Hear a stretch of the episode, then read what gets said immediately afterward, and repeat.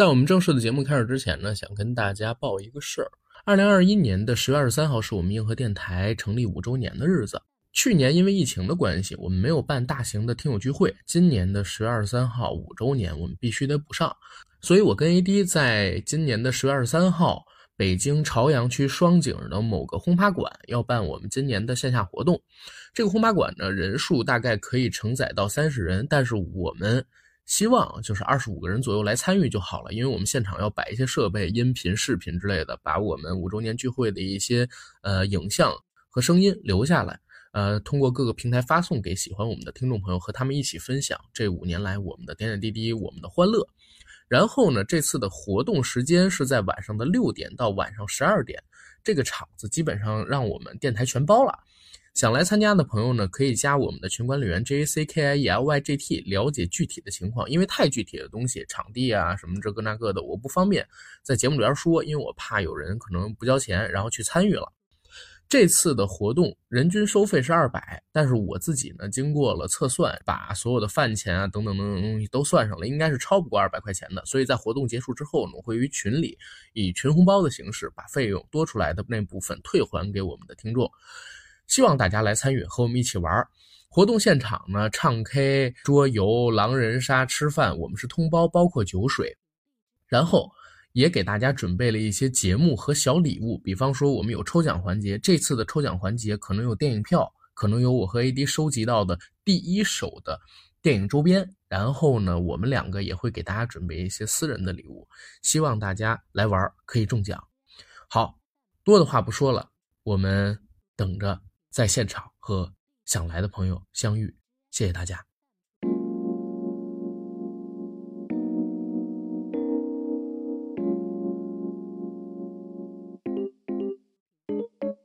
Hello，大家好，欢迎收听我们这一期的今夜不设防，我是主播阿甘。啊，大家好，我是胡蒙，是蒙头读书的主播，蒙头读书账号的主理人。然后跟大家介绍一下胡蒙老师啊，胡蒙老师呢其实是历史频道的一个大咖来的。然后之前呢，正好是某一天我在 MacLab 上边遛弯，发现胡蒙老师在和我们的一个运营人员聊怎么开房间，我立刻就进去表了个白，然后加了个微信。今天呢是第一次。约胡蒙老师来到我们的节目，然后很有意思的一点是在哪儿呢？我本来是想做一个专题策划，就是在未来的一段时间里边，把线上我认识的大咖啊、主播啊什么的全都约过来，聊聊他们的心路历程啊，做主播也好，做有声书也好，这么多年有什么心得体会，让他们和大家分享一下。但是胡蒙老师跟我说，我们不如聊聊短视频吧。我不知道你这个点在哪儿啊？一会儿我得让你来分享分享。不过聊短视频呢，正好也是一个很好的切入点，因为我跟他之前有在某一个房间，其实是聊大明王朝一五六六为什么没有雍正王朝火的那个房间里边遇到过。我发现我们两个人对很多事物的看法跟观点还是比较一致的，然后就把胡蒙老师请到了我们的房间里。然后胡蒙老师也说，你为什么要选这个标题，或者说选择这个选题？其实首先说啊，应该我听你节目也很早，因为我记得你好像讲过《奋斗》还是那个《北爱》，我忘了。你记得好像讲过哪个电视剧？我我讲过《奋斗》，对我听过。然后，所以我应该是也听你节目听得很早，只不过我没有连续听而已。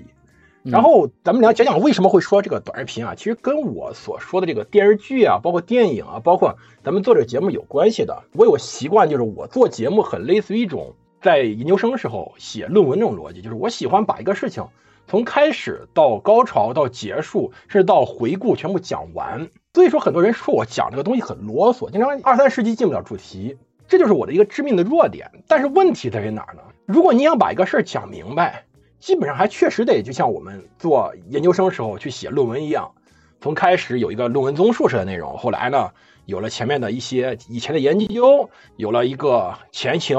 有了这么一个主题，然后这些事儿一二三四五怎么发生的，然后后面有一个概括，有个结论，这结论经常还是一个有非常多纠结的结论，所以说很多人会给我留个言说，你这明明三五句话能说明白事儿，你说这么多干嘛？然后很多人给我留言说：“你能不能给我一个答案？”但实际上，我们知道，如果说去学历史，会知道一个问题啊，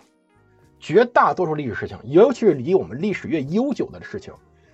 即使在我们中国有非常非常严谨的、非常非常完整的历史记录的情况下，也是没有答案的。所以说，很多事情放出来以后，就说我给你这么多答案，你自己琢磨吧。就一二三四五，从各种奇奇怪怪的、诡异的，到我们主流历史观点会认同的，到我自己脑洞大开想的结论，我全部给你扔出来，然后你们自己琢磨吧。很多事儿没有结论，做节目所接到最多信息就是你能不能给我结论？你说这么多干嘛？你这太啰嗦了，等等这些东西。但实际上，它反馈一个问题，就是我们现在很多时候我们太急了，都不说短视频啊。其实我从来不装抖音，从来不装什么火山小视频。我我我用了几天抖音或者上，发现这抖音跟我的调性完全不不一致，所以我就直接放弃了。我只把账号注册着站着，我不想让别人拿我账号去，算是去去去去去那啥去干点什么坏事什么的。嗯嗯，毕竟我怕声音被模仿，因为现在这东西也是也是很很正常的，所以我先把账号占着。当然，你们也不用动这心思，因为这个商标我已经注册了。你们谁谁只要敢注册，谁只要敢注册，都敢告你。真的，这这这这这个这个没办法，你知道吧？商标我已经占住了。就是现在问题是什么？就是，嗯，不要说短视频，就说我们在哔哩哔哩上这种中视频，就是十分钟、十五分钟这种视频，它有大量解构这个电视剧和电影的结果，绝大多数这些节目都是在把一个电影给毁掉，都在毁一个东西。其实我们想想，因为。阿甘也是做这个做我们这种节目的，包括我也是做节目的。其实前两天看见一个笑话，就比较有意思，说你看他天天早上晚上十点睡觉的，一般都是养注重养生的；晚上十二点睡觉的，一看都是在那躺着刷短视频、刷微信不睡觉的；一看到晚上两点三点睡的，一准想段子想了瞎了心了没睡不着的那种。太真实了，就是咱们这种。你说你说正常经常为啥两三点睡不着觉？经常经常我老婆也问我，你为啥老老老不睡觉？给那瞎转悠，包括我爸妈说你早点睡。其实为啥有时候睡觉睡得少？原因很简单呀，就是你全神贯注在想一个事儿的时候，你就是睡不着。嗯，尤其是到夜深人静的时候，其实最适合想事情。尤其现在我又没有，就是我实际上专职做做节目，我又不用早起的时候，嗯，最适合想事情。躺床上想事情又比较安全，不用像大马路想事情，想想想突然掉沟里那种。我以前掉沟里掉好几回了，导致就是。我们去做一个节目，其实很费神儿的。你要创意这个事儿，创造这个事儿特别费脑细胞的。嗯嗯嗯。但是你像短视频这种流量经济下，它需要赶快。像有的人一天更新十几个电视、十几篇短视频，他怎么来这种段子？除了一些大账号，人家有钱的可以去买，就是我开一个口，我去说我收购段子。包括我曾经听过有一个朋友，曾经这真的是一个长辈吧，他准备。他比我年龄大好多，他准备干一个事儿，当然我觉得他也干不了，这这两年他亏太多了。他赚钱赚了很很多，他已经准备自己开一个饭店，只要你有故事，你给我讲讲半小时，讲半个小时故事，我给你打折券，两百、三百打折券，你可以在我这用。他曾经这样想过，就是算是就那种变相收故事这种这种形式。就是说你咱们想讲一个故事很难，但是短视频又要求你节奏特别快，而且它实际上它的你更新越快。你的这个节目的这种，你获得流量的机会越大，你越容易冲上顶峰。那结论是什么？结论就是，他必须不停的去找那些能够拿来用的东西。嗯，那能够拿来用的什么？就是人家花了很多心思的，反复的去磨合的。不管他拍的怎么样，就咱就说再不济，现在拍的再烂的电视剧，就那四分多的、三分多电视剧。人家也是辛辛苦苦，连演员带导演带什么，人家折腾了四五个月，从前期投入到后期制作，做出来东西，然后好，他们拿过来用，用完以后，在节目上，在这种短视频平台上，包括在这种中视频平台上，嗯，现在在淘宝和闲鱼上是有专门卖这个文案的，六十多块钱还是九十多块钱可以买一套，什么都有。比如说我最喜欢的阿加莎·克里斯蒂的那个无人生还，他就把里面所有人名字全部隐去，因为名字太长了，就是他把干扰人的印象的所有东西全部隐去，隐去以后呢，就叫成什么大白、小美、老头、呃士兵、那个大壮，反正就这种这种这种这种特二的名字，然后把故事里面最最刺激人眼球的，当然现在由于我们国家管的严，比如色情这块他是不敢做的，就只能去找一些比较。爆的点，比如杀人呐，比如说什么激烈的冲突点呢？比如说有关于人性的事情啊，把它给拉出来放最前头，然后把这个故事讲一遍，给它切成四到五集，就一个人家人家 BBC 拍的拍这个《无人生还》，好歹拍了有一年多吧，就是三集嘛，就当做电视电影来放的，拍特别好。结果呢，被他们大概十五分钟给搞定，然后把这故事讲一遍，然后大家看着好像我也看过《无人生还》，就是这种情况，嗯，特别多电视剧、电影，所以会出现一个笑话。这个笑话今年不疫情嘛，不是重放过一次这个《指环王》？是的，是的，到位一刷一星，三个小时找一戒指这种段子，咱们现在这种大环境下，嗯，就我们可能是有史以来最没有耐心的一代人。嗯，没错，没错，没错，这是最关键，就是什么输入思考想多了，咱都不提输入思考这么高层次的问题，我们连最起码的耐心都没有了。其实胡蒙老师刚才说的这点，正好也是我想在开场的时候提的两个方向，就是我们如果聊短视频对认知的影响，应该分成两个方向聊。第一个呢是对用户，就是接收这些短视频的人会造成一个什么样的影响；再有一个呢，就是我们可能会对制造者。我们制造这些短视频的人会有一个什么心态上的影响？我先说这个对接收短视频的人有什么样的影响。我之前曾经看过，就是几本书，比如说像心理学啊，还有认知教育之类的。然后它里边提到过一个非常有意思的观点，就是人过了，比如说三十岁之后，很难再有一个认知上的提升，是因为人的思考能力是在三十岁之前基本上就已经定型的。他是在三十岁之前去不断的训练自己的思考能力。如果你在三十岁之前经常对某一件事深琢磨，这种习惯呢会影响到你未来的很多很多年，贯彻你全生。如果你在三十岁之前不愿意对你接触到的某一件事儿，或者说对事情去琢磨、去研究，那你以后可能也没有这个能力。然后短视频为什么我说它影响到人的认知，跟影响到人是否愿意去思考这件事儿呢？是因为我最近啊也看到了一期节目，这节目不是咱做的，是梁文道老师他们做的。他们聊了聊碎片化会让一个人的一生过得特别快。当时提到过一个事儿，经过科学的研究表明啊，有人专门做过这个实验，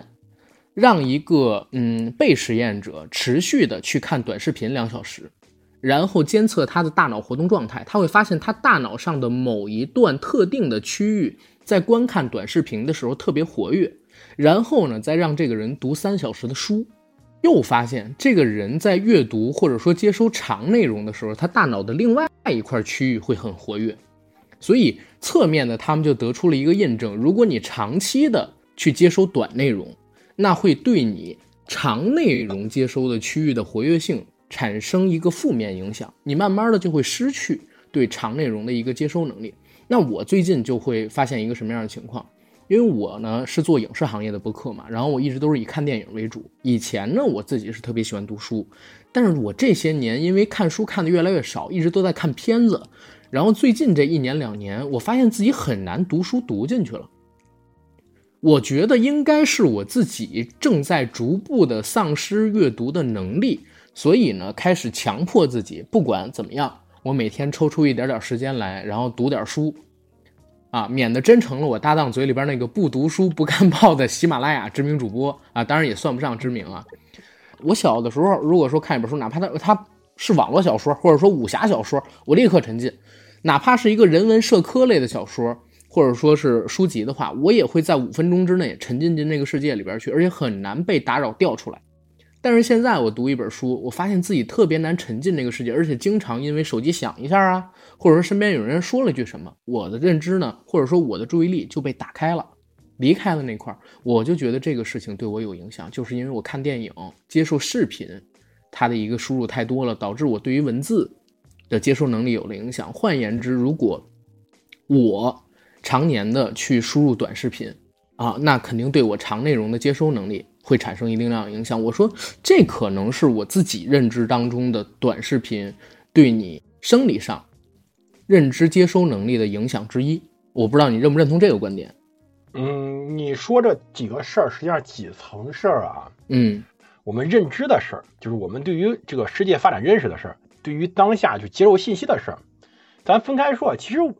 胡蒙老师。那个我不好意思，我先打断一下，我介绍一下啊，就是咱们麦上现在新上的这个逼哥啊，你可以叫他老逼。然后这个哥们儿呢是动漫播客菠萝油子的主播。然后今天为什么把他拽了？因为他以前的工作跟短视频的关联非常大，但是我不方便介绍啊。那个逼哥，你现在方不方便先介绍一下自己，然后我再接着让胡蒙老师说。呃，我其实也不是一个之前专门做短视频的，我就是属于一个。大家口中的学了专业影视课程，从事了影视行业的这么一人，后来实在是没招了。然后呢，我们当时有一个算是策略层面的一个调整啊，因为影视行业毕竟被短视频行业冲击的很大嘛。然后当时带着一部分人团队啊，我们就开始去拓荒一下这个影视短视频啊这个领域。反正这个短视频我们也是不断的在碰壁。今天我就在 MC 聊别的房间的时候，突然看到哎，阿甘老师设置了这么一个麦圈，我觉得特别好玩儿。啊，设置这么一个任务，就特别好玩儿，我就今天过来凑一凑热闹，大概是这样子。OK OK，一一会儿我得 Q 你，然后胡蒙老师您继续。嗯，那我也接着说，就刚才咱们说，这回这个标题是对的，就我们有可能是有史以来最不能思考的一代人。为什么会不思考？因为人的这种进化的，从生物学进化结果，就像刚才阿甘老师说的对了，阅读思考这个事儿是后天训练的结果，阅读是需要大量训练的。当时那个谁，我当时有个朋友，非得觉得，哎，你他他，因为他一打小不太瞧得起我，你知道吗？他说，哎，你这能做这么好，我也能做。说了半天，觉得他自己也能把这个节目做特别好，大大。我说可以，我想问个问题，你能不能大概一个小时之内查大概十来万字的资料，并且把它给浓缩成你的逻辑，然后把这个故事给讲圆乎了？就是阅读这个门槛其实挺高的，就是你去查资料，去快速查资料，而且你能查到重点，然后你能把这个东西给记到脑子里，然后就与其他书进行对比，这种东西其实门槛很高，它是需要训练的。实际上，某种意义上来说，就我曾经看过一个数字，这个数字当然说出来不太好听，但实际上这样就是真正能够通过训练，因为阅读这个事儿，文字这个事儿不是人类语言是人类在。诞生之初就有的，所以说话属于一岁多就会说。你如果一两岁不会说话，那反而是麻烦。但是阅读这个事儿，人在出现文明以后才出现东西。实际上到现在满打满算四千年都到不了，三千多年、两三千年的东西，这种东西本身就不是一个人类在出厂时候带的软件，是后来人硬装上的。所以导致结果就是很多人实际上是没这个能力的。有调查说。英语阅读能够进行流畅阅读，英语其实比咱们汉文还是要简单点的。英语能够进行流畅阅读的人，大概只占总人口的百分之十八到百分之二十。那如果这样说的话，中国当时我也看过中文的阅读能力，他们有说是百分之十二的，有说百分之九的，有说百分之十几的。但实际上，如果我们想一下，它真的跟我们当下的这个环境是相契合的，就绝大多数人是不读书的，不读东西的。所以人才会发明出来像像 Twitter 这种，像微博这种很短的东西，让大家一眼看到。后来发现微博都不够刺激，短视频比较刺激。现在短视频才真正的把这个事给刺激开。不读书是所有人的共性，不是说什么英国人在地铁里面 拿着报纸或者书读，那英国的地铁里面没信号，通了信号照样刷短视频，照样刷 TikTok，都一样。只是说我们整个当下人的配置里面，再加上人本身这种。大脑的需要消耗大量的这种，咱们叫做营养物质。本身很多人也不具备这个长期训练大脑能够调动这营养营养物质的能力，所以造成结果，人绝大多数不想不思考的，大家不想。但是，但是我我也想问胡蒙老师，你认不认可，就是短视频的出现，或者说短视频的风靡，其实加速了，或者说是加剧了主动思考这件事情的丧失呢？不认可。嗯，我真的不认可。为啥不认可？我告诉你，原因在哪啊？嗯，原因在于我们把过去有时候容易想的太美好，我们容易把过去想的太美好了。为什么是这样说啊？就是你其实想想，过去也是这德行啊。就是你你刚才说那个，呃，说那个话是就像什么时候的话？你刚才说那句，就是人在三十岁以后就不思考了那句话吗？啊，不是，人的思考模式在三十岁之后就定型了。刚才我查他这个原话是怎么来的，这个话是那个写过著名的这个《银河漫游五部曲》那个亚当斯写的一个书里面一句话，他说原话这样的：任何在我出生时已经有的科技，都是稀松平常的世界里面本来的秩序的一部分。嗯，任何在我十十五岁到三十五岁诞生的科技，都将是改变世界的革命性产物。任何在我三十五岁以后诞生的科技，都是违反自然规律，要遭到上帝指责的。嗯，这是他的原话，就是，嗯，他的原话这么说的，就是其实如果咱们想想，其实以前跟现在没有区别了，他没有加速人不思考，真的，他只是这种网络的敏感，网络的敏感，只是说网络的方便性，把这种不思考给白白给所有人看了，白给所有人看了。就大家突突然发现，哎，原来大家都不思考嘛。实际上问题是，大家本身就不思考呀，就是人天生就是这样，不是说，当然我们可以通过全民的这种教育去提高人的水平是肯定可以的，但这属于一个基础设施啊。就是你要知道，咱只要说到基础设施的四个字儿，看起来稀松平常，实际上那那都是拿钱砸的，那真的是拿钱砸的。就比如当年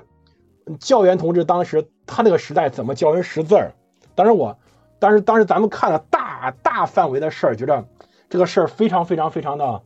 呃宏伟壮阔，但实际上细节上我觉得有些事儿能突然能乐乐乐乐死个人，就是你如果识字的话，你在这个大队里面，当时就咱村儿村儿就大队嘛。就在大队里面，你只要识字儿，你要把这字认了，你可以多领点杂粮，就这么简单。嗯，就这么简单。就这个怎么让人脱脱盲，就是从文盲状态变成识字，怎么降低文盲率？实际上最简单办法还是以利诱之，就是我我给你发发点杂粮，甚至发点什么奇奇怪的东西，就是说白了就是当时人都吃的不太好，那你比如说你认字的话，那你一个月可以多引领二斤杂粮。要多领二斤杂粮，多做出来大概有三四斤那个两三斤的那个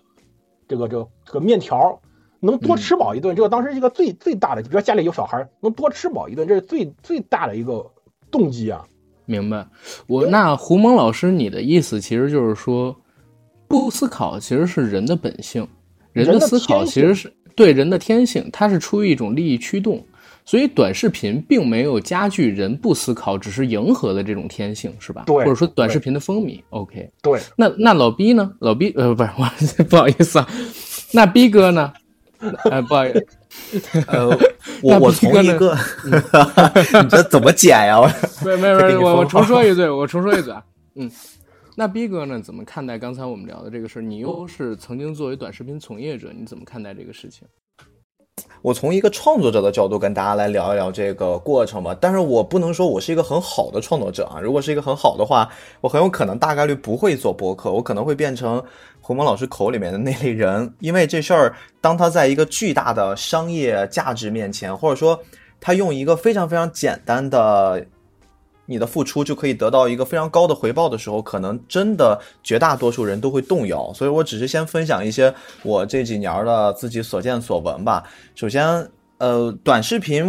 我不知道大家怎么定义这个短视频，因为在早期的时候呀，像 B 站呀，当时还没有西瓜，就是咱们说 B 站吧，咱们现在所定义的中视频平台都会给称为短视频。后来呢，也是因为有了抖音、快手这种突然爆起来了之后，那我们再回头去看这些所谓。PGC 啊，UGC 啊，PUGC 的平台，他们我们就会觉得，哎，这些好像是更长一点，给它定义一个中视频。但是甭管怎么着，我觉得把它拿到一起，可以先来聊一聊。呃，我们早期其实就是想做短视频，目的非常简单，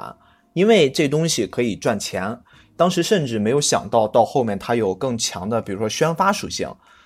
当时想赚钱的核心就是在于短视频真的可以。更单一的，你只要达到了一些特定人群的需求之后，你就可以实现你的目的。这件事儿，我觉得就跟咱们现在聊的这个认知，或者是说咱们呃观看短视频的这波人，他们思考与不思考有一个很直接的关系。呃，我就用刚才胡胡蒙老师刚刚举的一个例子哈，胡蒙老师刚刚说了，现在短视频会一些创作的过程中会把大量的精彩的元素，对吧？咱们说的那些亮点、重点会放到前面。我把这个时间轴往回再倒一倒。嗯，阿甘老师知道，在早期会有一个特别流行的年代，应该是爱奇艺那个时候最火的时候，会有一个叫网大时期，这个你有印象吗？啊，微电影时期那会儿是吧？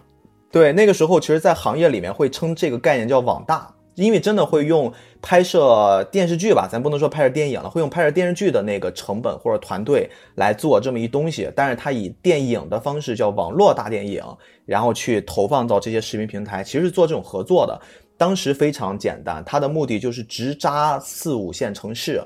啊，我不知道这么说合不合适，但是定义当时内部就叫小镇青年，啊，我就给这波人给他们一个爽点，很像是我在阅读的时候，如果你产生的那些爽点，我变成一个更简单的方式，用网网络大电影的形式给你做出来。那个时候呢，我们在研究网大，也是请了很多人呀，从北京找来很多专门做网大的。现在我回想，甚至都不能叫他们是影视人，而是他们就是网大的制作人、创作人。他们来了之后，给我们上了很长时间的课。言而总之，就一个观点：网大要抓住一个核心逻辑，叫黄金六分钟。这个黄金六分钟是为什么呢？是要结合当时平台的一个背景，因为平台在网大决定付费，因为那时候观看网大就要花钱的，一两块钱、三四块钱或者五六块钱，你就可以看，付费了就可以看。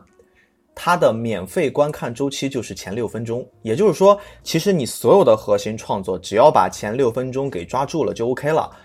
呃，如果接着这个逻辑，你们如果能回头找到早期的那些网络大电影，其实你们会发现，他们很多的电影的开头不会直接像传统电影这样，会放一些，比如说制作团队呀，一些什么什么，整个制作背景介绍呀，不会有那些，上来一定是一些最悬疑的部分，最扎眼球的部分，它就是为了迎合这个黄金六分钟。那当网大这个事儿慢慢的落下去了之后，我们会发现短视频开始兴起了。其实，在我们这个圈子里面有一个玩法，或者有一个说法叫“三秒定律”。其实你别看从六分钟变成了三秒这件事儿，其实我觉得啊，对于我们这种真的从小就像学了这么多课，也花了很多钱，付出了很多精力，我们去学习怎么样做影视创作，怎么样去写好一个剧本，怎么样去一帧一帧的去剖析一部电影，去学习它的镜头语言。从六分钟开始到这三秒钟，其实对于我们整个这个行业是非常伤的。因为我们所我们所学的所有的剧情结构，我们学的所有的视听语言，包括在剪辑的领域、编剧的领域，甚至拍摄的领域，短视频的出现是对于这波人的一个完全颠覆。那我把时间轴稍微快一点播，播到我离职之前的状态，我觉得这就是对于我来说一个狠狠的巴掌，因为我发现我所用的我。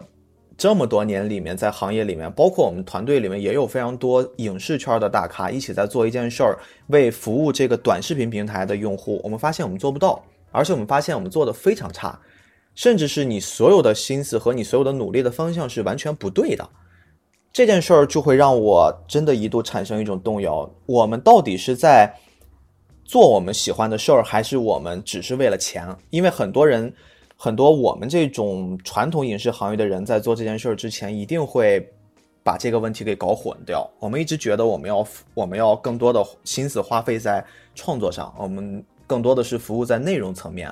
但是不是？因为短视频平台，我们包括今天说的播客吧？为什么我觉得我做播客相对来说会比其他的同时期的人起的号快一点儿？因为我把这个事儿想清楚了。我是一个想做好内容的人，但是我不能只做好内容。如果只做好内容的话，这不是现在这个时代观众层面他们的需求，因为对他们来说，他们根本分辨不出什么是好内容。我可能这么说会有一点极端，但是我可能更多的是辐射这个大的层面，就是咱们包含了一线城市到最后的县级城市所有的观众群体，现在的观众是没法分辨什么是好内容的。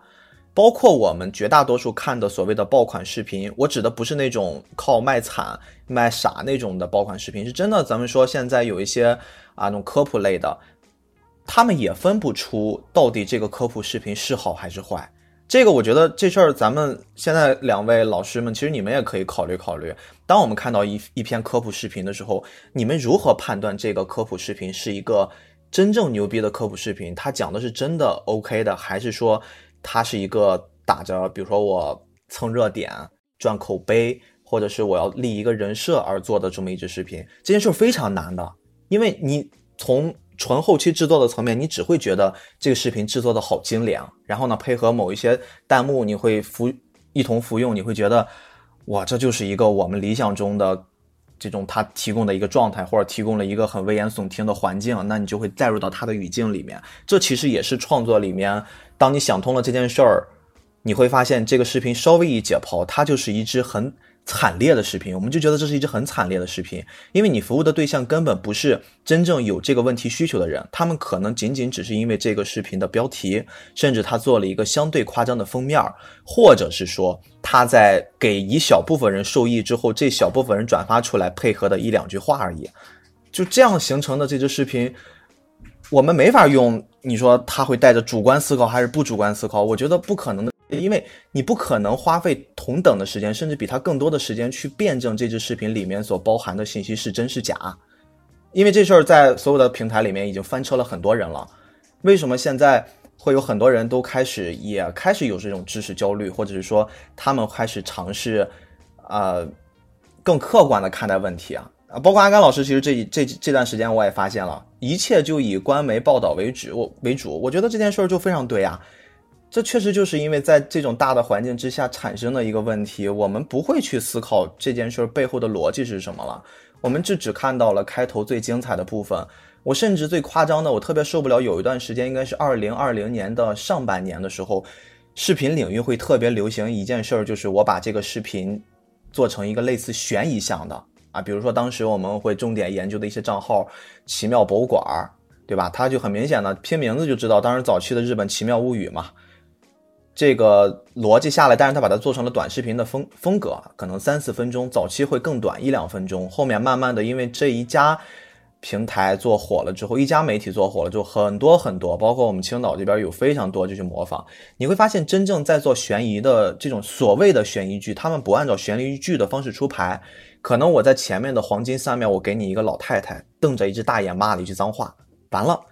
但是你要知道，这一个表情，这一个动作背后所诞生的，这真的是一万播放和一百万播放的区别，一点儿不夸张。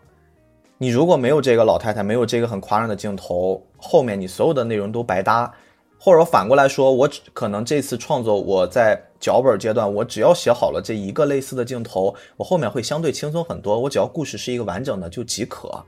当时的那个阶段真的是这样子，因为你们要想想，两到三天的一支视频内容的产出，如果这事儿放到一个传统影视行业来说的话，这是多难的一件事儿。反正我觉得以我们当时百人规模的团队。前期后期，我们是一个全流程都有的这样的一个公司，是很难做到的。这件事儿不是那么容易想象啊！我们想写写，然后就拍了就完了，不会。而且像这种工工艺流程，一定是一个相对小的团队，可能我拍的人会直接进到编的人，或者说我我这个剪的人会直接参与到拍的部分。他就是会把前后环节一融通，然后我会节省掉非常非常多的时间，我剪辑也不会分包装。特效和正常的剪辑了，甚至声音我也不会单独分出来。但是这个在传统视频领域是一定会区分出不同岗位，而且会分得非常细的。短视频领域大家这些都是可能会融一，甚至有一段时间我记得 iPad 刚出来，那个可以插什么电鼠标、键盘，可以有这种自己的 OS 的时候，我甚至一度觉得 iPad 可能未来是短视频最好的一个创作媒介。因为它够直接，我可以直接用它拍，拍了素材就在里面，不用导，然后我接着导入我的软件，直接剪，剪了还是可以直接发。你们想想，这一个一个硬件就可以解决这么多的事儿，那我为什么我们还要再去用专业的 RED 相机、徕卡相机，对吧？我们还要专门的格式、专门的这些 DIT 的部门去给你处理，然后还要再去分发不同的部门一起忙活，最后再汇总。这这不是一件对他们来看很傻的事儿吗？而且这支视频你做出来又能怎么样呢？像我们这样的团队做出来又能怎么样？你没有流量，你失去一切，你再多的内容没有人看，因为观众不会去思考那一步，他们甚至都不会看到你的节目，他们谈何思考呢？所以我觉得短视频的出现，我可能真的会认为它会给我们的思考带来一个阻碍。这个阻碍是在于你现在信息获取的方式更容易了。它跟之前我们那个阶段，我不说太久吧，就是在优酷、土豆那个年代，你们想想，我们如果想要去获取一个知识，啊，我当时想，我当时跳 popping，我想要去得到一个日本明天后昨天的一个比赛，我想去看他的视频，我需要花非常非常非常多的功夫去搜索。这个如果大家不好理解，我说一个更，呃。如果不封频道的前提之下，我说一个尽量更容易大家理解的概念，比如说我之前的男孩子，我要去搜一黄片儿，啊，我需要花多么大的功夫，多么精通电脑技术和精通互联网，我才能搞到这事儿？加我微信就可以了，对吧？现在你看，你简单到只要加阿甘老师的微信，你就可以做到这件事儿。所以就是现在的信息获取途径其实简单太多了。我觉得是从这个角度，我觉得大家其实不太会在于思考。我想知道，我想知道如何去完成那个中国历史，就中国历史的发展。我不再是像以前那样花时间成本去翻阅图书馆资料，或者去找一些什么刊物。我可能只需要在百度或者是在 B 站搜上中国近代史，然后就会有很多人给你包装出特别精装的你想听的中国历史。但问题是你听了你想听的之后，那是真实的吗？就这件事儿，就是会结合我刚才说的，你们可能就会懂我的意思了。就是这个问题很，我觉得挺惨的。嗯，明白明白。其实，哎，B 哥这个发言我觉得非常有意思啊。他从两个点讲，一个是从创作者角度上面来讲，一个是从接收者角度上面来讲。其实大家都是利益驱动，然后去制作这个类型的内容，然后接收者呢也是一样的。然后接收者因为接收了这样的内容，反而会对这自己的认知能力产生一定的影响。它其实是侧面印证了胡蒙老师跟刚才我们那个发言。那我觉得关于我们这个房间的第一拍儿，我们可以先聊到这儿。我想跟大家聊聊第二拍儿，同样也是起个头啊，就是我们来聊聊短视频的陷阱。我们先抛开其他的东西不论，有一个定论其实是可以说的，就是在开场的时候我们提到的那个科学实验，你观看三小时的短视频的时候，你大脑的某一个特定区域会很活跃，然后你你在看书看长内容的时候是另外的区域会活跃。然后如果我们挂钩到认知的话，我自己啊，我我自己有一个比较简单的理解，就是我觉得人的认知能力其实可以通过几个维度我们去聊。第一个维度是什么呢？就是你的思维的活跃性。这个思维的活跃性，或者说你思考的活跃性、思考的沉浸性，对“思考的沉浸性”这个词儿应该用的是比较准确的，就是指当你在面对一个问题、你在面对一个新知识的时候，你能够花多长的时间去思考，你能多长的时间让自己沉浸在这个思考的氛围里边，然后你又能把这个问题，你你想要了解的、想要思考的东西想得多深，然后它的边界你能想得多遥远，这是。呃，刚才我们说的思维的沉浸度，这是认知的第一个维界。第二个维界是啥呢？就是你到底能够，或者说你拥有多少的信息量，你能够摄取多少的信息量。这一片呢，其实很大程度上是靠天赋，还有你三十岁之前大半，呃，其实也不是三十岁了。刚才已经有人给我发微信说是二十五岁，但是我呢怕说二十五岁很得罪人，你知道吗？因为很多听我们节目的人实际上是在二十五岁以上的。但确实是你年纪越小的时候，你越训练自己去接收大量信息源的这么一个能力，越会对你未来能够同时接纳的信息量有一个提升。你所你所摄入的、你所接入的信息量越大，然后会对你思考的边界、思考的深度有极强的拓宽。因为人类的历史活动当中就包含了大量的经验和知识嘛，对吧？然后再有一个是什么呢？再有一个边界，我我自己个人认为啊，可能是。你把你思考的，还有你接收到的东西成体系化、成组织化的这么一个能力，这个能力其实我觉得也是很重要的，甚至是三者里边，呃，你如果要输出的话，最重要的一个。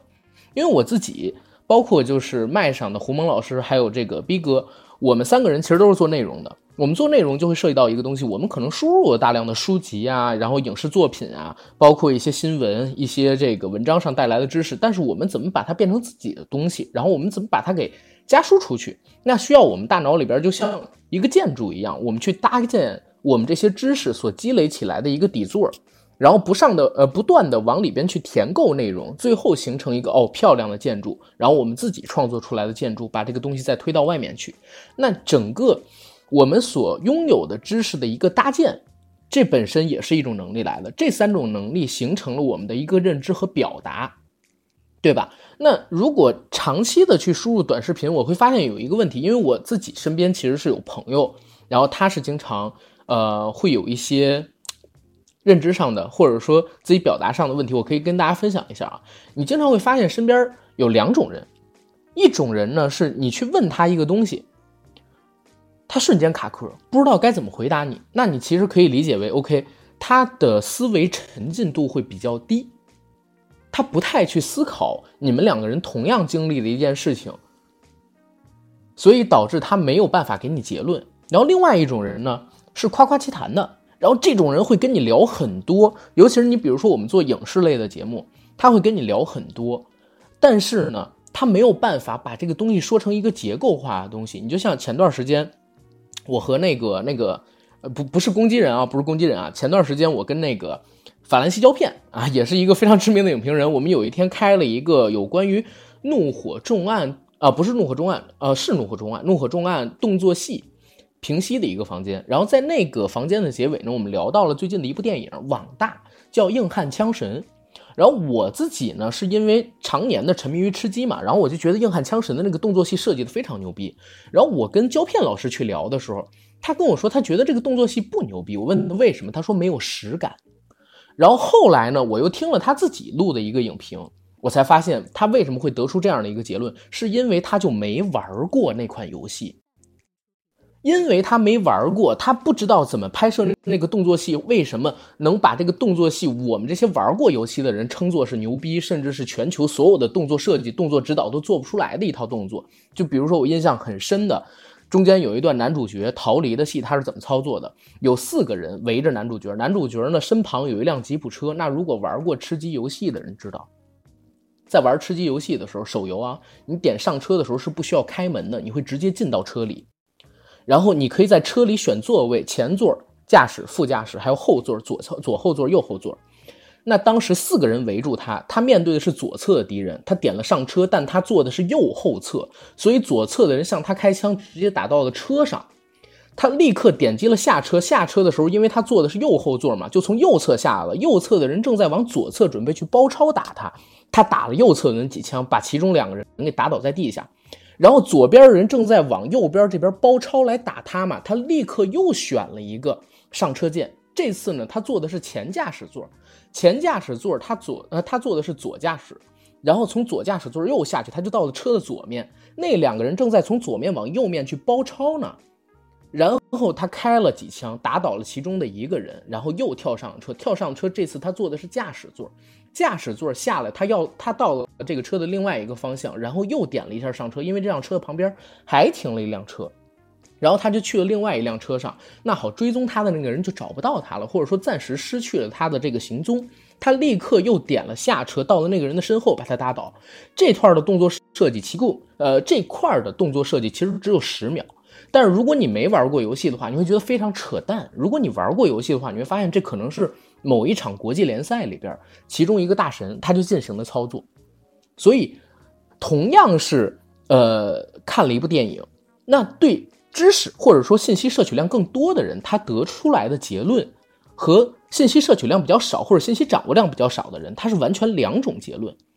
这是刚才我们所提到的，然后夸夸其谈的人。他呢就得到了这呃，他可以说出很多很多东西，但是他没有知识搭建的能力，他没有搭建成一个建筑的能力，所以他在跟你沟通的时候，他没办法输出一个很完整的价值观。他在跟你说哦，这个片子这个动作戏这一块牛逼，这一块牛逼，他这么打，他这么打，但是他没有办法说出来是构建在整个体系下动作指导怎么完成的这一块的动作设计。然后如果呢？他是一个只看短视频的人，那更完蛋。为什么？因为短视频只有结论，他没有过程啊。他会跟你说哦，因为这个戏特别还原游戏，特别还原吃鸡这个游戏，所以这动作指导太牛逼了。然后你问他怎么还原游戏的，他因为没有看过全片，他也没有做过深度的思考，他只是看了一个短视频，那他立刻就会卡壳。这就是长期看短视频的人会出现的一个问题，就是他对很多问题的结论是知道的。但是中间的推理过程、思考过程、模型的搭建过程，它是没有的，它是完全跳过去的。而且，因为他直接获取了别人的一个答案，他中间缺呃，他中间缺少了一个自己思考的过程，导致他说出来的东西呢，会是其他人的结论。就是这个东西是很要命的。如果一个信息制作者长期去看这种东西，他对自己输出的内容是要命的。如果一个信息接收者长期去看这种东西，他对自己所接收到的内容、自己形成的世界、呃世界观、认知观，他是要命的。就是我认为这是短视频对我们，或者说对我们这一代人形成的一个陷阱，就是对我们思考能力上的一个。然后我不知道两位老师有没有这方向的思考，也可以跟我们来聊一聊。其实我说一句啊，就短视频现在这个问题，它是这样的：短视频在我看来。像刚才阿甘老师说这个，它会造成我们思考问题。其实怎么说，就是首先有一点就是，它的影响的实际上更多带来，在我看来可能是年轻人比较要命，就是小孩儿。呃，你要说它对成年有什么影响，其实影响不大。就好像因为阿甘老师做这个做影视行业，我举个例子，应该你比较了解，就是过去几年我们的这个影视行业突然呈现一种。过分繁荣式的增长，就在我看来就已经不可思议的增长。原因什么？原因就是大家开始不停的在在五六线城市，在县县城里面设电影院，然后突然一下，我们整个影视行业一下就爆了起来了。当时我们有一回在在吃饭时候聊天，聊什么？讲聊一个内容，就是就是影视行业这影院有没有前途？我跟他告诉他说没有任何前途。为什么？因为咱们一直这样做下去，一个很要命的问题就是，你这样子在基层设影院，尤其在这些县城县城影院，它依靠什么？依靠的是我们的年轻人会回乡看那一把电影，其实就是靠着从每年大年小年开始，一直到。过完十五这个时间段，从这个时间段我听，我不知道这数字对不对，我听他们说过，这时间段占一个县城影院的全年收入的大概百分之二十五，甚至百分之三十五都有可能。那最后造成结果就造成造成结果就是大家其实当时就去看了这么一个电影，所以大家都在抢某一个春节档，所以说春节档全部去抢这合合家欢电影。其实某种程度来来说，我们这个短视频现在兴起，很大程度上抢的是什么？抢的是电影院的客户，尤其是现在最流行的这种短短视频剪接这种这种兴起，抢的是电影院客户。他对成年人其实影响不大，因为成年人总得有时间去去这个去去打发自己时间，绝大多数人是没有兴趣干活的。他这个时间段不是在底下去打麻将，就是在跟别人吹牛、吃地摊儿、刷短视频，对他们。可能是一种相对来说最廉价的一种消耗时间的方式，就他这个时间你给他，他也不会干别的，加班也不会加班，他就是就是干点自己想干的事儿，就娱乐，他就娱乐形式。但这个短视频对什么比较要命？就在我看来，对年轻人比较要命，就是我说的，尤其是小孩们比较要命。因为有两个问题在哪儿？第一个问题在于，起码有三个问题吧。第一个问题在于，就像阿甘老师刚才说的，他只给个结论，他不给过程。他估计都不谈不上体系化，他实际上就是一个非常非常娱乐化的，给你一个似是而非的知识。最典型的就是我们现在在这个哔哩哔哩上最火的一批视频，其实也是这种样子。反而那些希望体系化给你内容的人，他反而没什么粉丝。我关注了有几个。非常牛的人做的视频，长视频，就他的视频大概在半个小时左右。其实说的是半个小时，只是说我感觉就是他，他自己他们几个人精力有限，他只能做这么快。但实际上他平均每讲一个东西，可能要讲十几期，可能他讲内容需要讲六七个小时。这种内容反而没什么看的，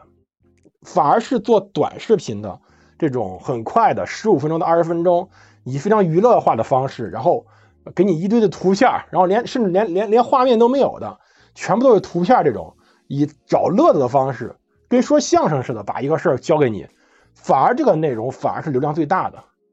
就咱们该怎么说呢？就是他真正影响，在我看来，影响的是年轻人，特别特别小孩们。就是我认为这样是可行的，我认为这样做是对的，我认为这样获取方式是正确的，然后我就按我就按照这个方式去获取信息。他就，因为人本身就会，尤其是什么哪种类型啊，就是家长没有什么监管能力的，或者我再说极端一点，就是我们 农村里面的留守儿童，没有监管能力的，去通过这个时时候去打发时间，导致个结果什么？导致一个结果就是，他彻底会丧失掉他去进行阅读、进行分析、进行。学习的能力，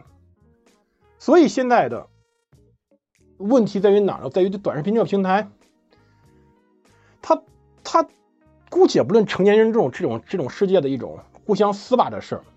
它在我看来比较可怕的就是，他对年轻人的渗透太太重了。而年轻渗透，它不只是年轻人渗透，就是大家都在看，那个老爸老妈在看，小孩也在看，所有人都在看，全部的人都在看。嗯，包括像最典型的就是我我我们那时候曾经在学校里面看过，学校里面开家长会，然后有的靠谱的家长，你一看大概都知道这个家长怎么样。一靠谱家长是两三个人在那聊学习、聊孩子成绩的事儿，有的不靠谱，就是在那蹲着，在那刷短视频，里面在那儿老师给孩子讲着课，外面在那公放短视频，而且不是一个人，而是一个班里面大概有至少一半左右的父母都这样做的，那家里面自然也是这样做的。就是大家都拿短视频作为一种娱乐方式。那娱乐方式就是，如果说没有人去纠正他、引导的方式下，他就会把有点类似于什么，有点类似于你这个正在长身体的年龄，你该去吃吃正餐的时候，结果你在吃，我们都有时候都不能说它是垃圾食品。为什么？就是严格意义上说，我们说的汉堡、炸鸡这种垃圾垃圾食品，也就也就会让我们发胖、血脂高点，它它也就这点功能。最主要是它很多里面的结论是做的人都不懂。就在我看很多短视频，就是做的人都不懂。比如说我，我大概能明白一点，就是因为我要学做做历史，我会研究一些古生物问题。那古生物的一些东西，做的人都不太明白。那么我们该怎么去看这个事儿？就是我认为它最影响的是小孩的心智。所以这是我的思考。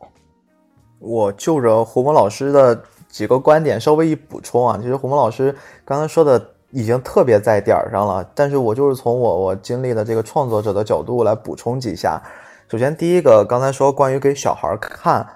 我说几个创作的时候的场景。胡蒙老师刚才提了一个特别好玩的事儿，就是他从小读了一字儿，他认为那字儿就是那样读。其实胡蒙老师，我不知道您自己内心的真实想法是，如果在您知道自己那个字儿是读错的前提之下，您在做出这样的一篇创作的内容，您一定会及时的纠正它吧？我第二天我就说了，我感谢某个朋友给我指出来，我那个字读错了，它一个日字下面一个马变的变，而不是日字下面一个升旗的升。这个字我打小就打我最小时候看这个历史书的时候，我就没留意看过它，因为咱中国汉字一旦这个字比较繁的话，两个字长很像的，而且你要眼神不好，一看过去，而且你又不常用这个字，你真的不注意它到底是哪个字了。嗯。然后，就是我，所以我我得出一结论是这样子，胡木老师，就是您这个状态，如果在短视频平台啊，您可能就会白白的错失了可能一次流量池挤到下一级流量池的机会，你知道吗？这个这个点我说出来，可能很多人会很迷茫。你知道，如果咱们要研究怎么做短视频，一定要先研究平台规则，哎，这东西永远跑不了。为什么那些？我们说，在短视频，除了你已经成名、你火了、你变大 V 了，你可以挣很多钱之外，第二类人最挣钱的就是那些教你怎么挣钱的人。他们都在研究平台规则，教你怎么做号、怎么养号、怎么起号啊！你们一定见过这些账号。刚才胡峰老师举了一个非常好的例子，我跟您说，如果是在短视频领域啊，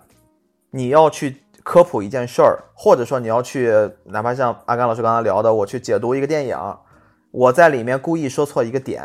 你们觉得这是在故意，而且你会觉得我要站在一个什么样的角度，我纠正你了？您知道吗？这个问题就是最大最大的自媒体聪明的自媒体人玩的方法了，而且他绝对不会像您刚才说的那样一个特别生僻的字我去纠正，我可能纠正的故意犯的错误，创作者故意犯的错误，永远都是那些最低级的错误。比如说，我现在指着一个人，他明明叫小 A，我说这是小 B。看起来是我犯错了，对吗？但是我要的不是那件事儿，我要的是像胡蒙老师刚才说的，很多他的热心听友一样，在他的评论区指出来，您的这个读法错了，您的这个点错了，我要的是那波互动。我我我们做一个小游戏啊，我做一个小游戏。阿甘老师和胡蒙老师，抖音，我们就拿这个平台来说，呃，我们除了完播率这件事儿咱不提之外，我们知道它的互动无非有三种：点赞、评论和转发，是吗？那两位觉得这三种操作逻辑哪一个会更影响这个视频的推荐呢？评论，你们换一套思考逻辑啊，我们就从做这件事儿，就做这三个行为哪一个行为的难度上，我们就可以很容易得出这个结论。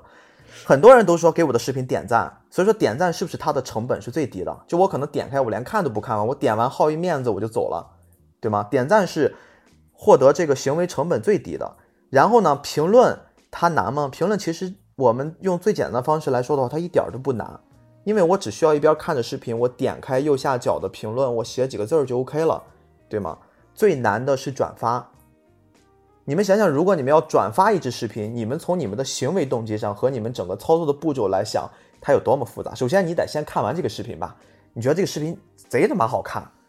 或者说对我真的有用，或者说我转发给我一个认为重要的人，我让他一定要看这支视频。至少你保证了完播率，你看完这支视频了，你觉得信息有用。第二呢，要不然你觉得很傻啊，我让别人看看他笑一笑，反正你总得先看完信息吧。第二件事，你转发是不是要先点右下角的那个转发符号，然后在底下那一排里面要找到你转发到抖微信还是转发到什么下载还是朋友圈，对吧？你有一系列操作，然后你还要点开微信再转给你想发的那个人还是那个群，你想想你所付出的操作成本和你的时间成本有多少？所以说在抖抖音这个大逻辑里面，我们抛开了完播率，最难的就是转发。也就是说，如果你一个视频转发高了的话，你一定是会受欢迎的。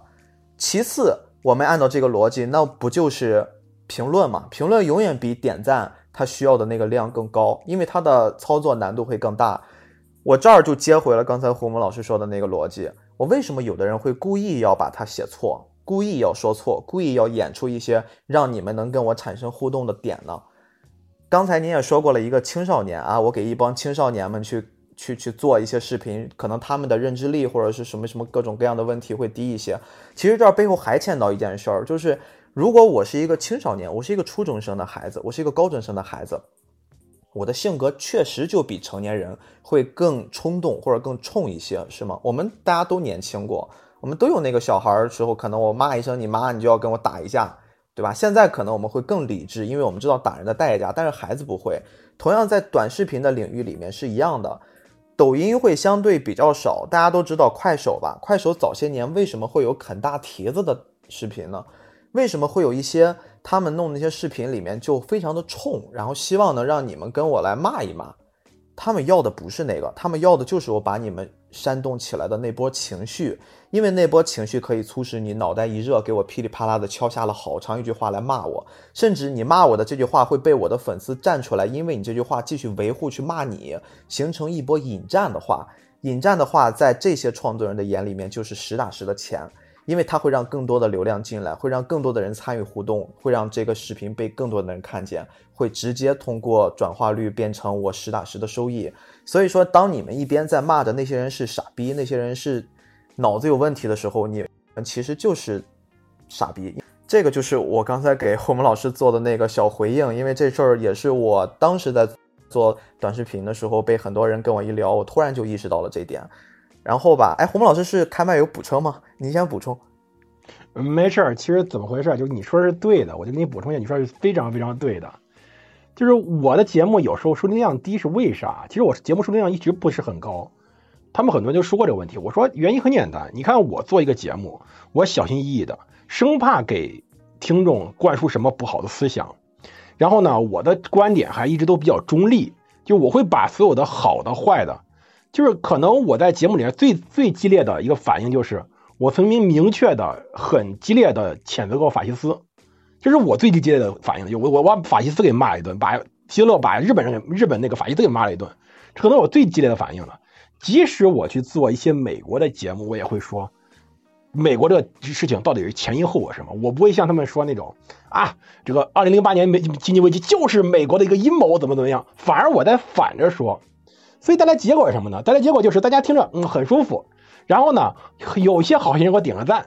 多数人连评论都不带评论一句的，就唯一一集我我聊了一下，就前刚刚开始咱们聊那个西安那个事儿，我就说这个事儿本身就很简单，一个小事件，因为咱们这个短视频这内容加上咱们这互联网内容把它给炒大了，结果就那一集评论过了五十个。就简直是非常非常尴尬的，就是这个这个这个这这这这大逼哥说的就太对了，其实就这么一个尴尬情况。嗯，确实是，反正我这件事也是自己消化了好久，我接受了。而且有时候你真的要用一些这种类似的小手段，确实会给你带来非常非常意想不到的事儿。没有人会跟钱过不去，是吗？即使我是一个创作者，当我在吃不起饭的时候，我们优先想的是怎么解决温饱问题。但是每个人可能心里都会有一个道德准则和一个创作的底线。这个就可能决定了你的上限是多少，反正我是这样感觉的。然后我我回应一下阿甘老师刚才聊的最初那个话题，其实咱们其实都是在影视圈嘛，因为我之前做的也是原创短片儿，虽然我们做的一般啊，就是在 B 站主要是做。后来呢，我们会发现一个逻辑，我们都是从小就是学的影视的一波孩子，我们从小就在看片子，老师也会要求我们多看。经典的片子以及后面的院线都是你看了之后，你才会有思想，才会有就学的多了，你才知道该怎么玩，怎么进到这个区域里面。阿甘老师，你觉没觉得一千部电影其实是在我们稍微再退回去五年吧，那个年代已经是一个非常非常牛的阅片量了，就一千部电影。我当然觉得，但是现在你打开豆瓣，我的妈，几千部一点问题都没有。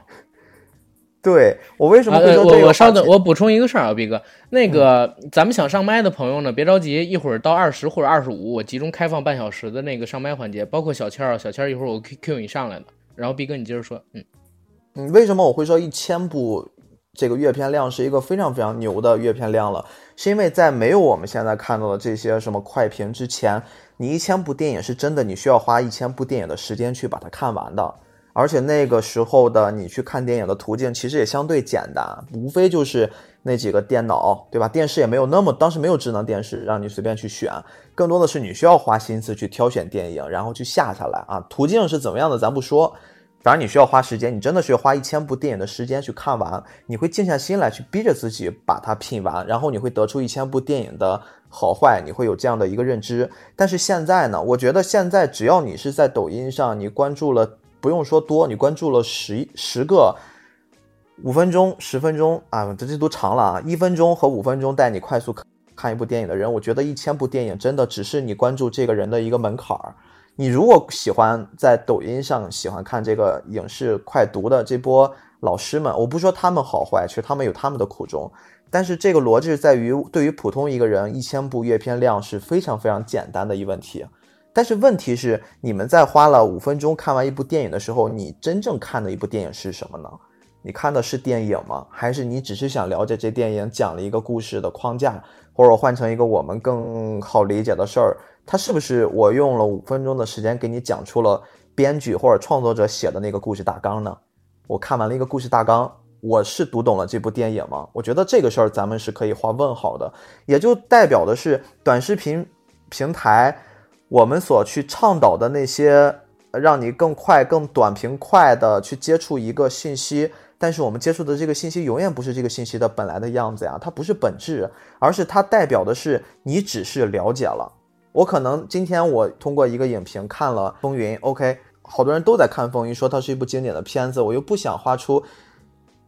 三天的时间，对吧？我把那五十多集 TV 版追完，我完全可以用两个小时的时间把一个解说《风云》全集的人看完。对他来说，我也完全知道了《风云》讲的什么事儿了。但是问题是，你会知道孔慈嫁给了大师兄，然后跟二师兄发生的性关系，同时心里还想着三师兄这样的梗吗？可能这件事儿就会被你们略过去了，对吧？这是一个 我们经常会侃侃而谈，一聊《风云》会想到的其中一个有意思的点。然后我们把这事儿再说的深一点儿，就是在短视频平台里面，我们去获取的所有的知识，我们所获取的所有的逻辑，我觉得也是要辩证看，我们不能一直批判短视频它不好。你像现在很多央媒啊都入驻短视频平台，我认为这不是他们向短视频平台这个时代去做了妥协，而是我认为这是他们去结合了短视频一种最好的传播方式和传播效率做的一些改变。我们以前看。央那个中央一台，我每天到了七点去看新闻联播，我觉得那是我小时候儿童时期最痛苦的一个阶段，因为那半个小时我没法跟大人去争电视，我必须要看新闻联播。那半个小时我熬完了之后，我可以等到八点，应该是中央七台是可以继续看儿童频道的。但是你知道，那半个小时对现在的我们来说，同样的信息，可能我在抖音的一个官媒的账号里面，我甚至用三五分钟的时间，我就可以得到。远远超过半个小时传统新闻联播播的那个信息量，甚至他们的信息内容相对也是对等的。就是这件事儿，我觉得是辩证来看。那这件事儿，我们也不需要从观众的角度说你去多思考，你去放弃思考，还是你去多思考。但是信息获得层面上，其实也大差不差了。对吧？这个事儿，我觉得真的要辩证来看。如果对于特定的一些领域来说，它真的是伤害很大的。但是有一些方面，我们又觉得它确实让我们现在的人获得信息的速度和效率变得高了很多。甚至很多人为什么现在会形成一种习惯啊？我觉得我遇到了一种特别不公平的对待，我把它发到短视频网站上，你可能这件事儿真的会得到一个你现实中很难去解决的一个处理的结果。嗯。OK，我我觉得我们三个人的讨论基本上先谈到这儿，一会儿我们再总结。先让这个想上麦的朋友们上麦，好吧？因为我看小千儿举了半天手了。然后我们现在还有其他的朋友想上麦和我们一起讨论短视频跟认知这个问题吗？如果有想的话，现在大家可以点击一下上麦啊，我把大家拉上来，然后大家说一下自己的看法，我们然后进行最后一轮讨论，好吗？啊，我上麦主要是想说，一千部阅片儿真的是啥也不是。我不是瞧不起这个谁，就是在现在这种信息大爆炸的情况下，呃，一千部的阅片量真的就不算多。尤其像一些影迷，因为我本身是从业者，我除了工作以外，我每天至少都要看一部电影。其实我现在的阅片量可能五千往六千走了。嗯，对，就是我我我只是想说这个。OK，其实都是这个样子的，就是只要在这个行业里边待几年的人，我觉得阅片量基本上都是三千部以上。但是呢，嗯，我我前段时间好像在某一期节目里边有讲过一个事儿，我看老美那边曾经做过一个调查，就是 IMDB Top 二百五嘛，对吧？最顶上的那个视频啊，最顶上的那个电影《教父》，到底有多少人看过？他问了大概得有四五百个。有 IMDB 账号的那些美国人啊，美国老百姓，然后提到《教父》的时候呢，他们都知道。问他们打分了吗？他们可能也都打过。但是呢，一问他们到底看过没有，其中有很大一部分是没看过的，你知道吗？然后我我最近也觉得逼哥说那个事儿特别牛逼，就是真的出现很多一批人，他是完全没看过那个电影的。啊，他是真的只看了三到五分钟的一个片子，呃，一个那个短视频，知道这个片子剧情，就是给这个片子打分最近这段时间里边，《指环王》被狂刷一星，不就是因为这个吗？对吧？到底有多少人真的花了十二个小时时间去刷了三部，然后每部三个半小时的电影？我觉得没有几个人。这批人他是没看过，不知道这个片子到底讲什么，甚至也没有读过原著，不知道这片子到底有多大影响，它代表了什么，然后就去刷了一个一星。OK，然后谢墨老师呢？你好，哎，你好，哎，你好，是这样的，我想今天这个这个主题我觉得也挺有意思的，短视频，嗯，我之前也偶尔也刷过。我想问一下啊，就是大家怎么看待知识和信息的区别？我觉得绝大部分人，嗯，短视频都是在碎片化信息在在消耗时间，嗯，我是这么认为的。甚至我真正转化成知识的非常少见，嗯，甚至我可以给谢墨老师再补充一下，就是知识、信息和噪音的区别。可以。来，胡蒙老师，快来说说。就是很多时候，因为我们现在这个时代跟咱们以前不一样了，就不用说以前，就像我小时候，我是八八年的人，我小时候想买本书，九九五九六年想买本书，如果不是当时比较流行的书啊，就比如像我说的那个，咱们上回聊那个《雍正王朝》，那属于很流行的书了，地摊上都能买着。嗯嗯，就是当时郑渊洁说了一句名言嘛，就看一本书是否畅销。要不要看它的正式销量？要看它盗版销量有多少。他自己都是经常被盗版的主，当然他的书也有很多被盗版的。想买一些比较特定的书，比如说我想买一个有关于物理学的书，因为我小时候就学这个学的特别早，那么我需要去新华书店买。而且我不光，因为你像洛阳已经算是大城市了，其实某种意义上来说，我需要去新华书店买。而且不光要买，有时候没有，我就已经跟新华书店那个他们前台那个阿姨就很熟了。我说你能不能帮我订进一本这个书？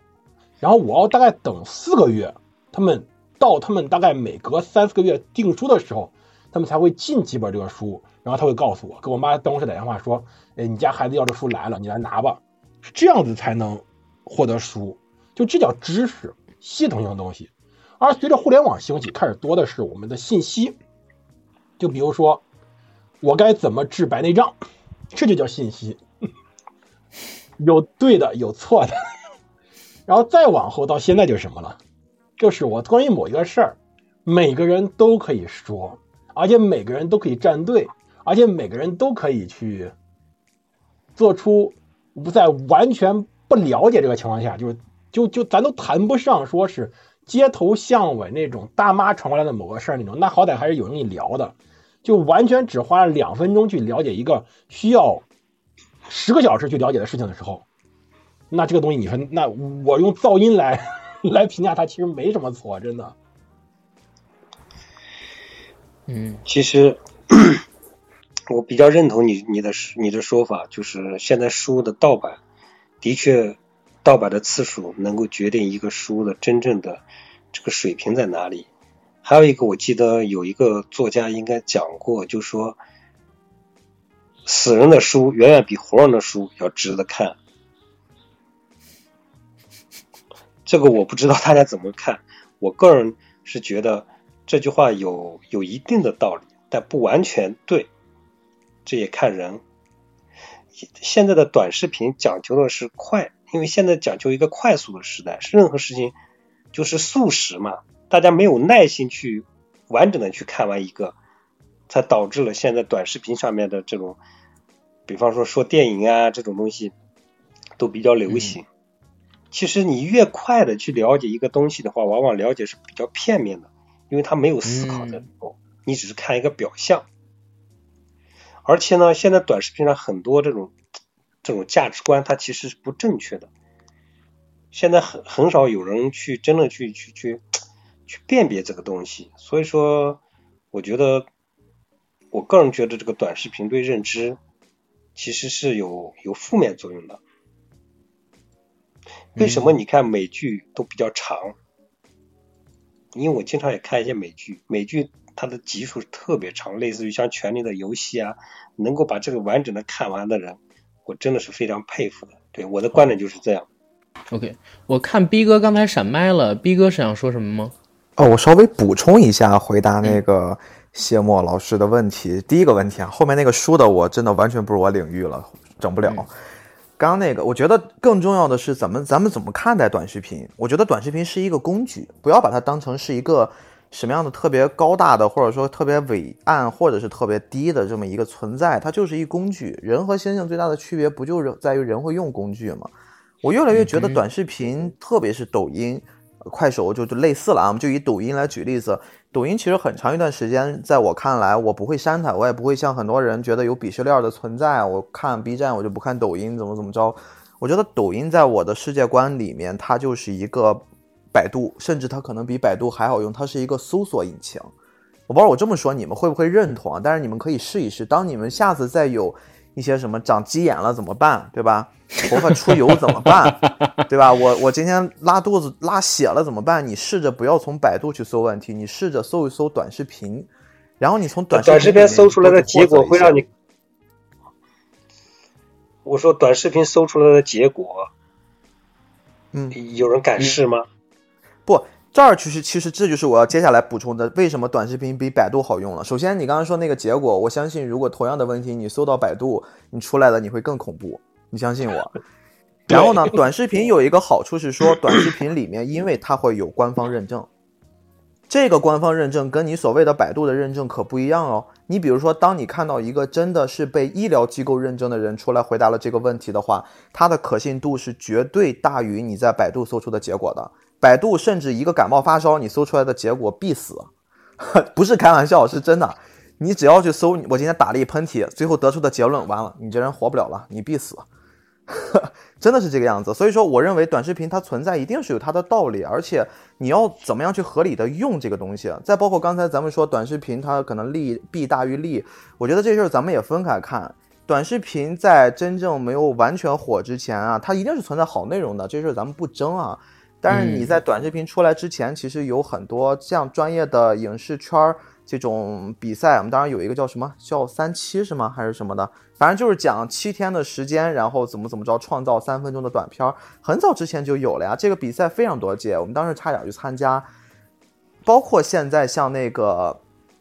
呃，我们如果把短视频范围放大一点，说到 B 站这个领域的话，现在每年的 First 影展不也专门跟 B 站去做了一些合作吗？去年我们也去全程参与的，像今年也有这样的，这个钱老师应该是比较懂的。像这些影展其实都是会有一些啊。我我说这个话就是说，我觉得也没有外人啊，就是说阿甘，你剪视频的时候可以，不是剪节目的时候可以把我这句话卡掉。我很我很坚决，我觉得今天起家的任何一个做影视的抖音的账号，我把话放这，它比阅片量，比观点输出。跟他聊聊什么叫小金二郎，啊，你这个什么是阿比查邦，他不知道。我觉得他们是在玷污电影这门艺术。其实我补充一下啊，刚才这个大逼哥说有一点是对的，当然他说其实说歪了，就是他在这聊医学问题。其实短视频它有一个功能还是比较好的，里面有很多教一些技能的。其实确实我我我说的是，我说的是这个影视类的短视频，别的类的短视频我我没有资格发表意见。呃，我知道，影视类的人聊阿比查邦，聊这个蔡明亮，他们不看，不关心这东西，他不知道什么，他不知道电影什么是，为什么电影是人民群众的艺术，它又是小众艺术，懂我意思吗？是呃小强，是我听我听见你们吵起来呀 Big 的不是话，不是，我听见你们就是现在这么激烈的讨论啊，我心里边老开心了，这太像这个 big 刚才说的流量密码了。呃，其实其实我是那个来，胡蒙老师我们也不。吵，就是嗯嗯大道老师，你你怎么看这个事儿？我只是说影视类的短视频，我觉得就是糟粕。《指环王》那么经典的片子上映，那么多人打一星，看不懂，没头没尾，我是真惊了，我是真的就不理解。呃其实我说两点啊，刚才这个事儿，嗯，胡蒙一个是一个是逼哥说这个是其实对的，就是，呃，这个东西它就是作为工具是很好使的。比如说我有一段时间我在练瘦身体，这瘦身体就是没有什么教程啊什么，你会发现 B 站上不是不 B 站，就这个抖音上其实很多人教的还是对的，反而写的是对的，这是第一点。第二点就是这个刚才小贤老师说这个问题，其实我补充一句话就是，本身看这个咱们所说的电影的，比如说你说的那个叫什么叫叫叫这个呃《指环王》都算是好的了。最典型一个就是我比较喜欢看的一个老电影，库布里克拍那个呃《太空漫游两千零一》，是不是《太空漫游两千零一》？太空太空漫游两千是的，01是的01是他啊，《太空漫游两千零一》那个片子，说句实话，如果你现在重放，让让让让抖音上去看，那我估计抖音都能把这部这部这部片子给骂成狗，因为很可能大家是觉得这个片子在干嘛，在发神经吗？这真的，你如果按照这个逻辑，就是他在发神经，他就是在发神经。但问题在于，实际上问题在哪？这就是回到我刚才讲那个问题了，就是影院下沉，所有东西下沉以后，我们包括说说极端点啊，包括像我们所说的电影这个这个抖音跟电影电视剧的这个这个这个这个这个问题，包括像昨天晚上发生的，就是咱们的中国足球的问题。其实说穿了，就是我们中国过去几十年发展太快了，但问题在于这种发展快，并不是所有东西都发展快，是一部分走到前头，一部分走到后头。那带来问题就是，你一旦说下沉的时候，你在基础设施没有整体上往上抬的时候，结果必然大家就不理解你们为什么要花十几个小时去去找一戒指，大家就不理解你开头这么这么长的一个一个到底要表达什么，大家就不会理解。大家现在接受音乐就是开头就要把高潮给放出来，你如果光一个前奏放一分钟，这歌绝对没人听。就是整个整个这种娱乐形式下沉以后，你整个民众又没有往上抬的时候，大家的整个审美或者整个的环境有没有变好的时候，那必然这种结果呀。大家就是喜欢看锥子脸，大家就是喜欢看那种长得很，就我说奇怪不太好，但是我就觉只能说奇怪那种，那种那种情形的东西，大家就是这么一个接受，大家就会看到，比如举个例子，就是大家就看到刘亦菲那个身材会说她胖。没有，我觉得胡蒙老师先这样，我们先让大造老师补充一下，因为大造老师刚才开了半天的麦，我想让他说一下下。没有没有，我我是想借着小千儿的话题说，因为我看到这个房，我觉得就是有点像，很像之前就比如说上个世纪讨论电视和电影的关系，就是电视是不是降低了人的智商，或者是电视就是肥皂的，或者是怎么样的，但是。就是电视还是能产出好的东西，或者是再往前倒，就是电影和书本儿。就是电影出来的时候，大家会说，哎，大家是不是不不不用看书了？大家是不是可以不用不用阅读了？然后其实也不是，也是共存的。所以我就是，呃，补充小千儿的话话的话，我觉得就是短视频它和长的电影其实是可以共存的，就是、嗯就是它。低不低智商，我觉得另说。然后，然后可以分享的一个例子就是，我有一个小朋友，我有一个小孩儿，然后就是不能低估小孩的那个呃深度嘛，这是赖声川说的。然后，然后我让小朋友去看短视频，他看的也津津入味；我让他看阿巴斯，他也能看得津津入味。我觉得就是，如果回到我们大众的审美，我们就从小朋友看，就是他接受的环境，他其实是对这两种东西是有。有都有审美的，就是他是可以看自己喜欢的东西或者是干嘛，所以就是我也拿不准就是短视频好或者是不好，因为最近跟那个电影公司的人聊，他们也会担忧，就比如说电影都快消亡了，然后我就是比如就我们就拿坏猴子举例，就是我们也要开发短片了，我们也要开发嗯。超短片了，就是这也是他们的一种。布局什么之类的，但是就是他们坚持长篇的东西会会更坚持长篇，然后这是第一个点。第二个点就是，我听到大家刚才开始聊嘛，就是其实那个阿甘之前推荐过一个那个呃导演嘛，导演小策，就是就是我觉得还是分人，就是看创作者的意图吧。就比如说小策他。呃，捧红了朱一蛋，然后作为他的策划能力什么之类的，他现在做做的视频是超越一分钟或者是三分钟以上的，是大概十五到二十分钟的。就是对有没有可能，比如说小策他最后拍了电影，就是但是他的电影也受欢迎，这这都是有可能的。对，是。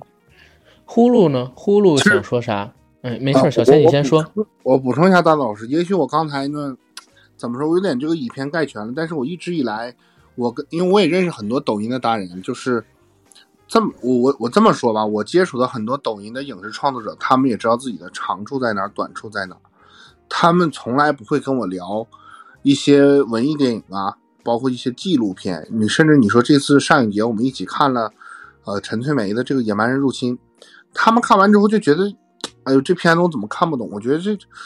哎，特无聊。我觉得这甚至不能算是一个电影，就他们是这种感受。但是其实我能从陈翠梅的这个《野蛮人入侵》里，我能 get 到一些他想表达的东西。我我能换一个姿势，津津有味的欣赏。其实这个东西，就就跟之前我在微博也强调过，你现在现在这种 First 的影展也好，你或者说这种平遥影展也好，它涌进来大量慕名而来的影迷，那他们可能之前真的确实不太看这种艺术电影。那你看今年，呃，First 也有好几部这个成色还不错的片子，但是你看。在这个豆瓣的这个评价，你们也可以翻一翻。就是我承认有一些确实可能是新人的这个作品的问题，但是有的评价我觉得是，即便我不是一个创作者，我也不太能能接受，不太能理解。你再加上之前的这个《指环王》的事儿，就是说被这个很多人打差评，我是实实在在的觉得，你包括说我身边的一些我的同学、大学同学、高中同学，我们平时也聊，他也知道我在做电影行业。我就是他们就觉得现在去电影院完全没意义。我三分钟看完一部电影，或者说几分钟看完一部电影，包括我电视剧，我现在都不想看。他们说我天天我看抖音，叉叉说剧，叉叉说电影，我觉得就他们就觉得已经满足了。那可能说我这个确实以偏概全了，但是我是觉得短视频至少它是在影响一部分人的审美和标准。那我觉得这个对这个咱们的电影艺术是会有影响的，因为你说本来这个你说像。蔡明亮也好，陈哲艺也好，他可能在咱们这个电影圈内可能具有一定知名度，但可能说影迷都不看他们的作品，或者说不了解。那你说，如果这个短视频这个浪潮业内我们不去做一个引导，包括说继续让它现在这种野蛮生长，那可能后面这种这种怎么说呢？就是说稍微能做一些这个有有自我意识的这种作者型电影的，或者说一些带有独特表达这种艺术电影的这种。创作者，你说后面你让他们的作品怎么去这个继续的去做一个传播呢？那甚至可能完全没有市场，或者这个市场是持续萎缩的。我是比较，呃，就是说不想看到这种情况的。所以说，有的时候我对短视频，至少说影视类的短视频，我个人是会，啊，我有的时候我会确实是比较抗拒。你像我本人是不刷抖音的，但是不代表说我这边不会去接一些抖音的项目合作，不会去。帮这个认识的抖音达人去做一些商业上的合作，对这个我倒是不会，但是确实我自己，我我不我不太会刷抖音，对这个是我想针对这个大道老师的这个发言，我做一个补充，我不是说这个短视频完全是全领域是个糟粕啊，那这个肯定不是，它也是一个这个呃社会的这个文明或者说技术发展的一个阶段必应该必须应该出现的一个产物，对，明白明白，然后我我。先说一嘴啊，就是我们其实聊的是广泛的短视频，当然到了后来，可能因为是影视行业的从业者比较多，我们这个房间里边往电影这个方向去走了。但是我一直都觉得，就是逼哥说的那个方向，其实很有启发，也很对。是怎么样的？因为短短视频它是一种门类啊，它是一种内容的形式，这种形式能承载的东西太多了，所以我自己作为个人的话，我可能要把它分成一种是。人文类、社科类。如果你要是选找一个工具类的这么一个短视频，啊，它对你的帮助是很大的，因为它直接告诉你结论：我现在要修车，我现在要补胎，对吧？它能立刻告诉我一个切实有效的方法，减少了我去搜索，减少了我去康长的那些呃真正的信息前置的东西，它是非常有用的。但是如果你说人文类的作品通过短视频的形式去呈现，我一直都对这个东西抱有深深的怀疑，甚至我就不相信。因为人文类的东西，它需要的是长期的沉淀，然后需要有一个较长的载体。一个一分钟左右的短视频，它是不太能够去把你想要表达的东西表达出来，也不能把一套完整的东西给输入出来。所以我觉得逼哥刚才那个点说的很好，是在哪儿？就是短视频它不一定是坏的，但是呢，但是呢，如果频繁的去刷短视频，或者仅仅通过短视频去作为自己知识的。一个摄取来源绝对是错的，因为它不能提供给你体系化的东西。包括在第二趴开场的时候，我曾经说过，就是人的认知养成，或者说人的认知的三个维度的关系。就是如果你仅仅通过短视频去塑造的话，你会发现非常有问题。碎片化的能量，呃，碎片化的知识，或者说碎片化的内容，不能给你提供完整的搭建的架构，不能让你完成思维的建模，所以你不会得到太强、太好、太高的成长。所以，我们可能说今天聊到现在这个阶段啊，就现在其实已经是一个收尾的点了。我觉得各位老师分享的都特别好，就是我们作为这个影视行业的从业者，我们看到有人做三分钟、五分钟看电影，我们心疼，而且我们也替那些还在接受驯化的，其实我我自己用驯化这个词可能不太好，还在接受呃教育的喜欢电影的人们感到心痛。就是因为他们丧失了，或者说他们正在被一个快速普位的时代所毁掉，他们失去了去认真的去观呃认真的去观看一部故事片，然后认真的理解这片子到底想要表达什么，花几个小时的时间去看，用几天的时间去思考的这么一个 形式。但是呢，另外一个方向上边，短视频的出现也极大的帮社会上边的很多人解决了切实需要的问题。他们想学会做菜，他们想学会啊一些社科类的东西，极大的普及了这种知识的下放。所以它好的坏的方向都有。但是我们今天可能开这个房间聊到最后，收尾的点就是大家，如果你想要有更好的成长，然后你想要有一套完整的属于自己的知识体系的构建。你可以刷短视频，但是你不能停止自己对长内容的摄取，否则你会出现像我开场的时候提到的那个问题。我发现自己最近越来越难沉浸进书本的世界里了，然后我必须要强迫自己不断的每天拿出一点时间去阅读，才能让自己保持啊，我可以通过文字，可以通过长内容去获取信息的能力。OK。然后我其实基本上做到这儿算是收尾，然后看各位老师有没有什么补充。我我来说一下，就是我来补充一下刚才小新老师一直在这儿，包括大大老师一直说的这个问题啊，就是因为阿甘老师你也是做这个，其实你们应该绝大多数人都是做这个影视行业的，呃，所以作为一个影视行业的人，对于自己的产品最后被被这个五分钟、三分钟、一分钟这样子的，说个不好听的话叫糟蹋。呃，是非常伤心的。但是我本身是读金融的，你也知道，嗯，如果我从一个就是我一个外人的角度来看这个事儿，实际上什么结果？就是刚才还是我刚才说的问题，就是本身电影接受的人是很有限的，从上往下沉。可能以前如果说像比如说最典型的当年的《英雄》这个电影，在我看来应该是一个划时代的电影，张艺谋拍这个《英雄》。当年的票房才多少钱？非常非常可怜的票房数。但现在我们一部电影票房多少？三十亿、五十亿？不不不不，英英英雄那两点五亿真的真的很值钱啊！英雄那两点五亿，就是当年的两，我记得就不到三个亿，非常非常少。然后现在看当然很可怜，但是 对，那现在就比当然看很可怜了。但是但是它有一个什么情况就是。我们过去这些年，电影突飞猛进，把电影票房做到三十亿、五十亿，是以什么为前提的？是以整个的电影在不停的下沉，沉到什么时候？沉到每一个小镇上、每一个县城里，甚至到像像江南地区每一个镇上都有电影院这种结果的。但这个结果基本上到此为止了，因为很简单个道理就是，我们你沉到这个份上以后，就是我刚才讲的问题了，就是我们的基础设施跟不上了，就是我们的教育水平跟不上，我们的人的认知跟不上，这个是需要代际去转化的。所以你如果让我看电影以后前途怎么样，就是我不是特别看好大范围的电影的这个这个票房啊什么的，可能整个我们所说的这么一个疫情，它是一个节点短视频是个工具，但问题在于沉到这儿以后，一旦出现一个可以代替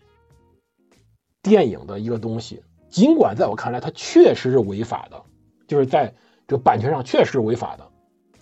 但是问题在于，现在没有，并没有非常好的对它进行治理。那结果是什么？结果就是，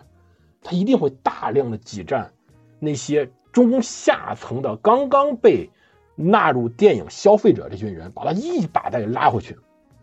本身可能对对对，这是很严重的一个问题。本来可能看电影的人，比如说全中国看电影的人，可能有两个亿、三个亿吧，三个亿的电影电影电影观看人数。但实际上，中国常看电影人有多少呢？其实可能只有三四千万、两三千万、两三千万的人，大概支撑起来当年英雄的两个亿、三个亿的票房。到现在两三个亿的人支撑起来了，现在三十亿、四十亿、五十亿的票房。但问题在于，现在这个短视频最要命的，对于你们伤害最大的，应该是他把原来那一点五亿的新入场的观众又拉回去了，这是最要命的一件事情。是的。